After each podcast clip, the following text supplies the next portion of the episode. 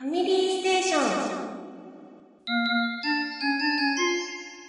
はい、続いて、えー、っと、じゃなかったね。はい、ファミステファミコンアーカイブス、イイエーイ1985年の10月15日発売、なんと、ここで現れましたよ。来たねチャレンジャー、ハドソおこれまたハドソンの名作はですね。ン。ーやねりましたねえ、えー、っと、うん。チャレンジャー、チャレンジャーね。なんか、あれですね。まあ、こう言ってはなんですけど、ルート16ターボの後だったんだぐらいにな。っちゃう感じの。なんそうですか、っていうか、スーパーマリオより後だし。あ、そうかおー。そうか。あ、そうなんだね。そういえば。うん。でもまあ、同じ年代に発売されたってことだよね。うん、そういう。うん。でも、まこれですね、なんかグラフィック的にかなり、こう、あのーね、練られたグラフィックというか、割と新しめな印象が僕の中にはなぜかあって、うん。こんな時期だったんだっていうのはちょっとびっくり。懐かしいなぁこれも。うん。とにかく、2面ですごい手こずってなんかクリアできなかったような。まあ、そうね。3面？あ、4面か。4面？までしかなくって、っていうか、まあ、あの、ぶっちゃけ2面までなんですけどね。そうです。あの、二基本面で、2面ですよね。そうそう、二面ですよ、基本2面構成だよね。あの、もう確実にステージ分けされてると言ったら1面だけで。えーっと、とりあえず説明すると、主人公がチャレンジャーって名前なのか。考古学者の主人公が、えードン・ワルドラドにさらわれたマリア王女を救出すべく、えーっと、王女がさらわれる場面からスタートして、えー最初に連れ去られる列車に。飛び乗るというね、あの、かなり無茶な 行動を起こしてですね。っていうか、ジャン、ジャンプで飛び乗ってるしさ、あれ、ありえねえよ、最初。まあね、そうね。で、その、えーとりあえず、ワルドラドをえー追い詰めたところで、あれです。あ、そうか、列車から落とされ落とされる。で、1ステージが終わるというね、そうそう。あの、画期的なというか、衝撃的な 衝撃的って言ったらね。スタート。で、意味あんのか、こいつがやったことみたいな感じ。で、そこまでは横からの視点だったのが、えー次のステージになると、えーまあ、まほぼ上からの視点になって、で、広いステージを、マップを歩き回って、で、えー洞窟に入って、まあ、キーアイテムを集めたり。しつつっていう、この洞窟に入ったところが実はステージ3という。3なんですね、そうね。うん。で、出るとまたステージ2という。で、一番最後の、まあ、ドン・ワルドラドがいるところがステージ4というね。そうそうそうそう。うん、だから全4ステージなんだけど、構成的には二面全2面だよね。うん。いやーもうね、ステージ2のマップ上の火の玉にすごい手こずった記憶がある。ねドロドンドロドンってなんかダメージ受けながら、ゴロゴロゴロゴロ、ゴロゴロゴロゴロ回されて、そうそうそうそう。うん。あと遠くにいるクジラをナイフで、こあう、やっつけるっていうか、ゲットするっていうか、ー、うんあれでワンナップだっけなんだっけ？ワンナップでしたね。だけだったかな？いや、ワンアップだったと思うんですけど、あと、あれですね、クジラが画面内にいると、あの、主人公の、えーヒットポイントというか、ライフが回復するとか、そういうのがあった気がする。あ。マットクジラ。ですね。うんなんか、画面内に出現させると、チャレンジャーのライフが徐々に回復する。攻撃してた倒すこともできるが、特にペナルティがなく、あ、400点のボーナス。あうーん。敵キャラ扱いになっている。ー敵キャラなんだ、あれ。うーん。え、クジラが？らしい。へえ。まあ、当たることがない場所にしか出ないはずああ、そうね。だからね。うん。えー、なんだかね。あでも、クリアできなかったです。うん、僕もクリアした記憶ないです。なんか砂漠まで、ね、そうよね。ようやく行ったところで、まあ、パワーが尽きるか、あり地獄に落ちるか。あり地獄に。っていう記憶しかないな。あとは噴水うまくジャンプできずにやられてた。かああ。あれが、あれね、落ちる感じも面白かったですね。えっと、ね、あの、スペランカーよろしく、高さ。結構高さでね。死んじゃうし、うん、なんかね、うまく飛れ飛び乗れなかったのか、ね、つるんと滑って落ちるような、あの、なんというのかな、感覚。も、あの、意外と、なんか手に伝わってくるような感じがして、まあ、そういった感じで感覚に訴えてくるようなゲームとしては、かなりね、この当時としては、いい出来だったんじゃないでしょうか。うん。でも今プレイしてクリアできる自信ないな。うーん。まあぜひバーチャルコンソールで配信されているので、あ、そうなのえー500ポイントでチャレンジしてみてはいかがですか？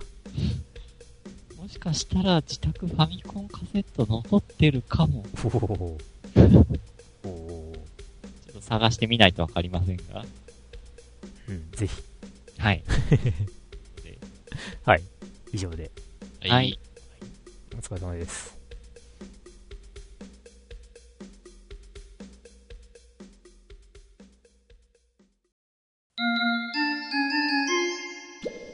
ファミステファミコンアーカイブスイエーイえー1985年の11月8日発売、筋肉マンマッスルタッグマッチバンダイ。あ来たよー、来たあ。よー。あ、これも友達が持っててね、ブロッケン禁止ね。ブロッケン、ブロッケン禁止だからね。ブロッケン。ちょっと絵が思い出せない。ねあと、ウォーズマンとバッファローマンも禁止だからね。ああ。ちょっといかんね、あれは。こ、これはなんか友達ん家でやった記憶があって、あのーステージ、なんかステージ、あるステージなんかすごいなんか点滅するステージなかったなんかペカペカペカペカすごい光ってるって。覚えがないですが。電流が流れてるステージ。電流リングだよ。あっ電流たあった。ありましたね。で、なんかその当時、その友達ん家の母親に、この画面見てたら目悪くなんかやめなさいってなんか言われた記憶がある。うん。先見の明ありますよね。って。転換補佐とか。当時はそんなん全然考えられてなかったからね。うん。でも今思うと、このリ電気リング、ロープに電流が流れており触れるとダメージって、これってなんか大仁田とかがやる電流デスマッチ的なものを感じますよね。どっちが先だったんだろう。どうなんだろうね。うん。えー、っと、まあ、ね、タイトル通り、筋肉マンのキャラゲーといえばキャラゲー。でもこれはだいぶ遊べるという印象のキャラゲー。うんですでね。、えーっと、この当時って筋肉マンどんな感じだったんだろうあれかな？あの、夢の超人タッグ編あたりだったんだろうか。悪魔超人。は出てなかったっけ？いや、バッファローマンとかが出てるから、悪魔超人はもう過ぎてるし、過ぎてる。アシュラーマンも出てるし。うん。あ、そっかそっか、アシュラマンおったな。あ、でもあれか。えーと、なんだっけ。パーフェクト超人が出ていないから、ああ。まだそういう時期でもないのか。うん。ちょっと原作のね、えーと、時期的なものがわからないけれども、まああの、タッグマッチですよ。タイトル通り、えー好きな超人を2人選んで、で、えー、と、タッグマッチを行うというゲームですね。そうそう。なんだこれ。ウィキペディアを見てるんですけど、で、まあ、と、とにかくあの、ブロッケンジュニアが 禁じ手、禁じ手だった。あのね、あの、他のゲームにあんまりない、偽っていう項目があって、その下に、ブロッケンジュニア使用禁止デーっていう項目があって、ブロッケンジュニアのし、えー必殺技ナチズガス殺法は全キャラクター中唯一の飛び道具であり一発でも当たるとその場で動けなくなりそのまま連続で当てることが可能であったそのため当時プレイヤー同士の対戦においてブロッケンジュニア使用禁止令を設けたりブロッケンジュニアを使うと卑怯者と呼ばれるなどといった全国共通の認識が流れていたえー、俺、これ、今初めて知りました。いやいや本当にいや、本当だって。あの、この話、話し始めに、まず僕はブロッケンジュニア禁止ねって言ったのは、本当にあ、これを読んだからじゃなくて、本当にそういう思い出があるんで、あそうそう。言ったという。うん。あ、あ、面白いな。ウィキペディアにあの、ね、各人の必殺技の出し方がちゃんと書いてある。あ。ああ。珍しい。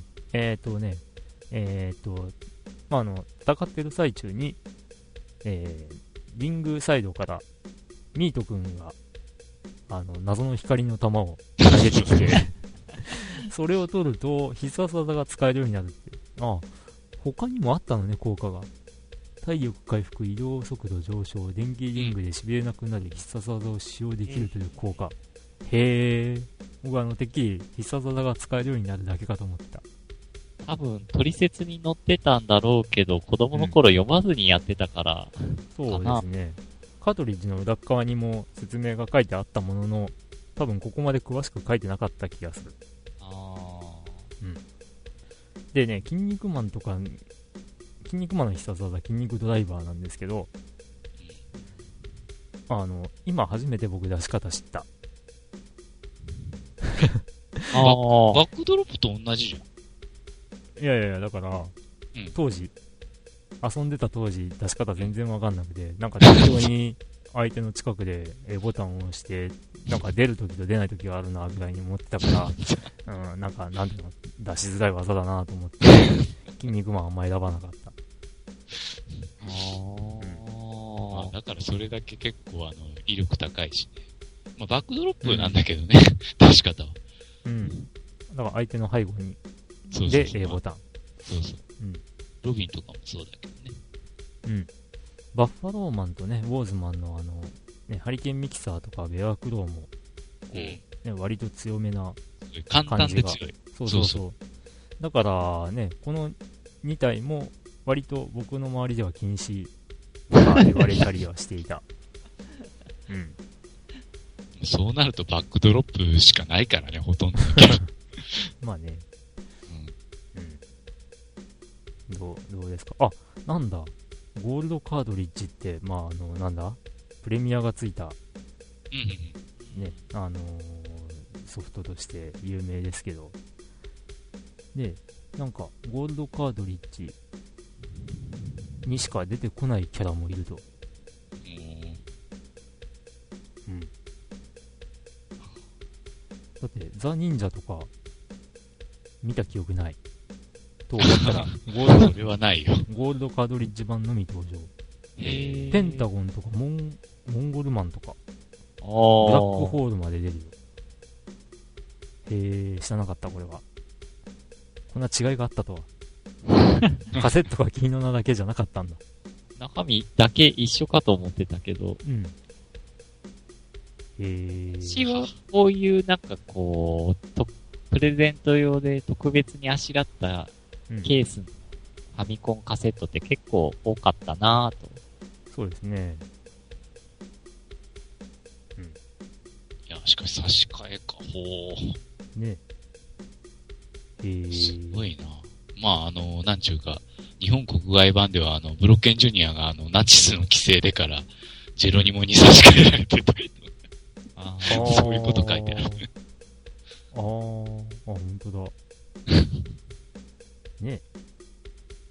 までナチスを嫌わないでもういいのに。うん。なんか前話しましたっけ？ツイッターで話したのかな？いやいや、あのね、ナチスって大抵悪役にされちゃうでしょ？うん。うん。そういった映画が結構ヒットしたりするじゃん。例えば、インディ・ジョーンズとかさ。あうん。ー。そういうのをさ、こう、ね、全世界的にヒットするけどさ、ドイツの方が見たらどう思ってるんだろうっていうのはちょっと気になったりしたんだけどね。あー。まあ、まあ、僕らは日本人だからいいか。どうです？みたいなそそその、その他。いや、もうブロッケンジュニア 使ったらダメっていうのだけはね。これだけは、こう、押さえておかないといけないそうそうそう。エピソードでした。じゃあ以上で、ははいい。お疲れ様です。お疲れ様です。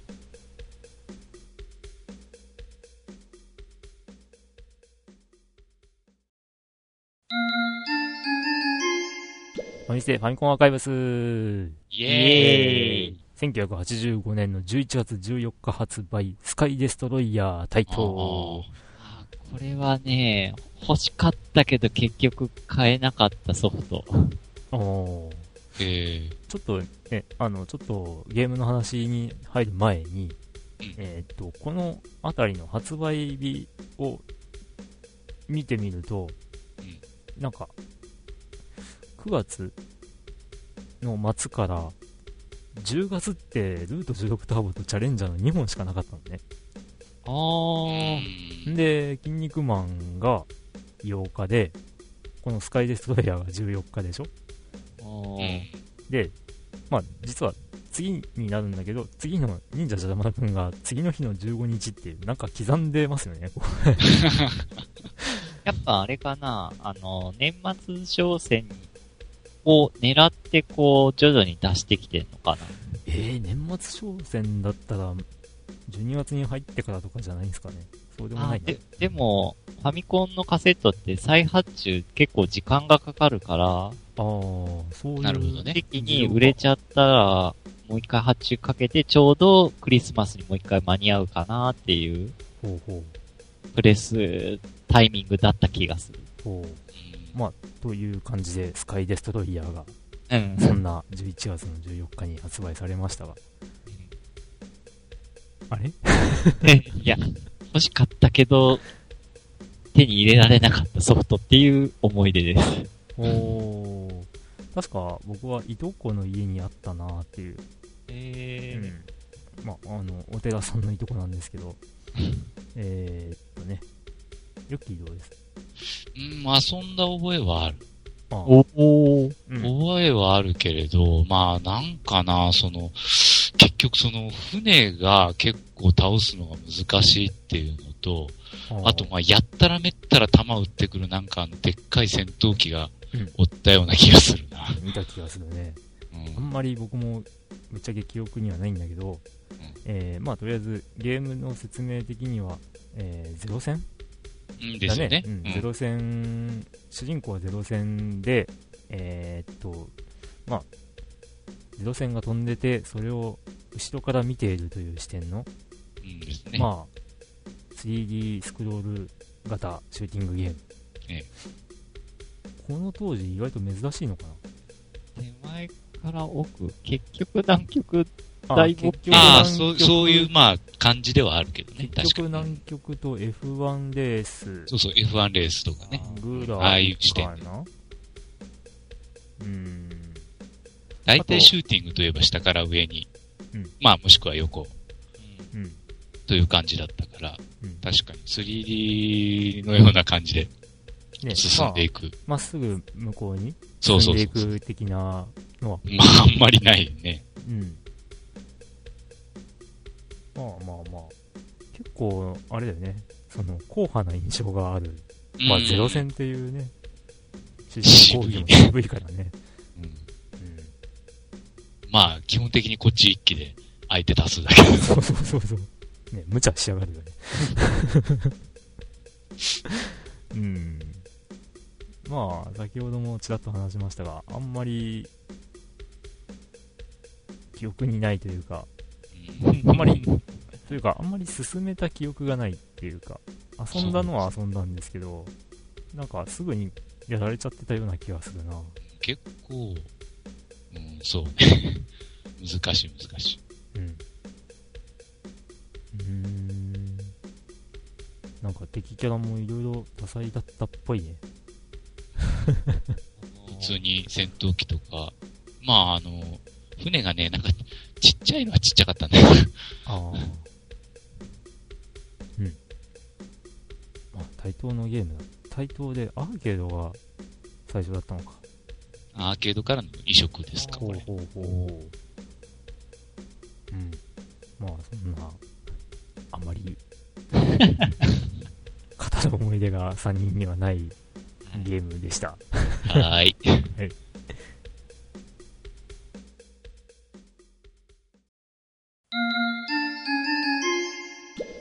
ファミステファミコンアーカイブスイェーイ。1985年の11月15日、えー先ほどちらっと話しましたが、スカイデストロイヤーの次の日の発売、えー、忍者じゃじゃ丸くん、じゃれこ。うんやりましじゃたね、じゃ丸くん。これは。ね、前回忍者くんの時にみんな、揃い、揃って、いや、じゃじゃ丸くんの方が、っ て言っていたというね。うん。あの、あの、じゃじゃ丸くんですよ。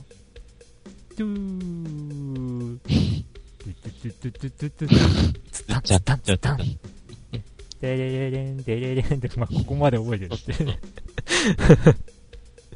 でも本当、これはなんか結構長く遊んだ記憶があるなぁと。ああ。まあ、いい、いいゲームですし、ね、やっぱ、あの、な、なんていうんですかね、あの、こう、ステージが進むにつれて、ステージが始まる前に、あの、妖怪の名前うん、なんが出ます。なんとか登場登場とかって出るのも、なんか、見てて楽しかったっていうね、そういうのが、うん、カラカッサとか、そうそうそうそう。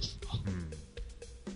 あとな、こう、天井打ち破ったらそこ、たまにアイテムが出てきて、はいはい。そうそうそうそう。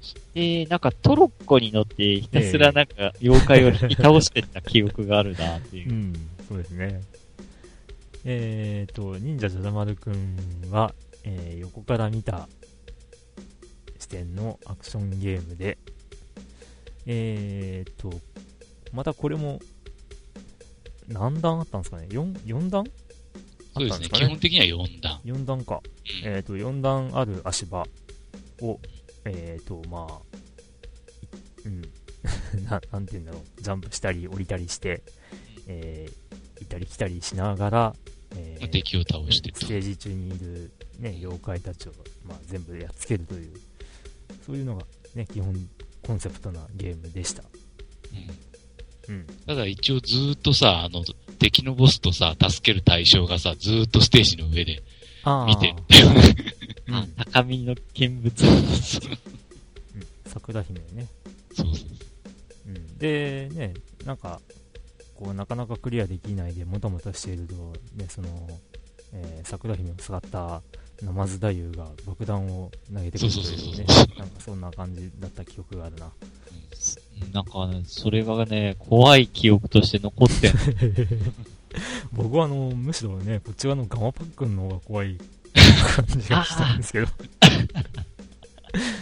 えーっと、まあ先ほどもお話があったように、あの、床にはね、破壊できる部分があって、えーっと、マリオみたいに下から頭突きをすることで、えー床が破壊できて、で、そのゆ破壊された床の中に、まあ、たまにアイテムが混ざっていると。そうそうそう。うん、で、そのアイテムを取ると、うん、パワーアップしたり、うん、たまに爆弾が仕掛けられてて、そうそう、爆取弾が仕掛けられねてるね。あの、やられちゃったり、うん。で、ガマパックンってどうなんだっけ？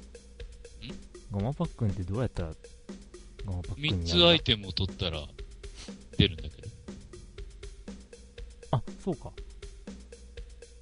そうか、そうか。パワーアップアイテムを3つ揃えればよかったんだっけ？そうそうそうそう。うんね、えっ、と、アイテムを揃えると、ね、忍法ガマパックンというのが発動してね、えっ、と、巨大なカエルに、ジャジャマルくんが乗って、えー敵を食っていくという、カエルがね、うんその、なんと残酷な、ね、残酷描写、ね、R18 のね、感じでね、うん。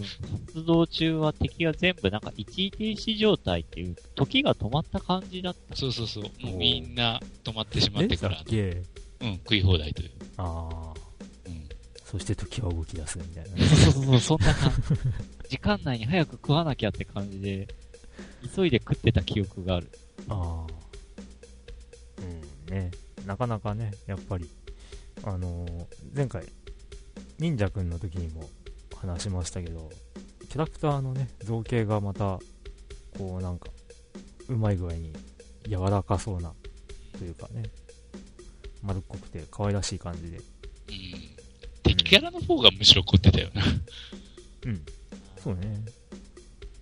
でじゃじゃ丸くんはまあ、忍者くんまんまでも、いいようなもんだし、そうそう。うん見分けつかねね。まあ、ね。どうよ。忍者くんの時には、熱く語らなかった皆さん。熱く語っておくれよ。うん。あ、でもこれって、クリアってあるんだっけ？クリアいや、できあるよ。うん。クリア中か、まあ、あの、ナマズダイウーとの、あの、結局なんちゅうか直接対決みたいな感じ、1対1の。うん。で、クリアするとまた、最初から戻るって感じだったっけ？まあ、なんちゅうか、ステージは、また進むんですけど。ただ、構成的にはまた1ステージに戻る的な、うん。モンズダイユとどうやって戦ってたかなあのね、あのーステージの途中に、結局その桜姫が上おるじゃん。時々花びら投げてくんのよ。あーそれを確か3枚集めたら、次がな、松田優のステージだった。あーあ、花びら、確かに待ってたね。うんあ、今思い出した。これですね、ナマズ太夫の説明のところにウィキペディアさんには書いてあるんですけど、えーボーナスステージはジャジャマルがいる地面に向かって火の玉を降らせてくるが、この時は手裏剣で倒すことができる。ステージを追うごとに最大4人まで人数が増える。えー、そんなんだったかな？まあ、そんな感じですよ。まあね、この、ジャジャマルくんはシリーズがやたらといろいろ出て、うん。後にね。うん。まあ、本当これは何でしょうね。ジャレコの看板的なキャラになったのかなうん。まあ、ジャジャマルくんについては、また話す機会はある かなと思いますけどね。シリーズとしてあと何本もあるんで。うん。まあ、そんな感じですかね。はい。はい。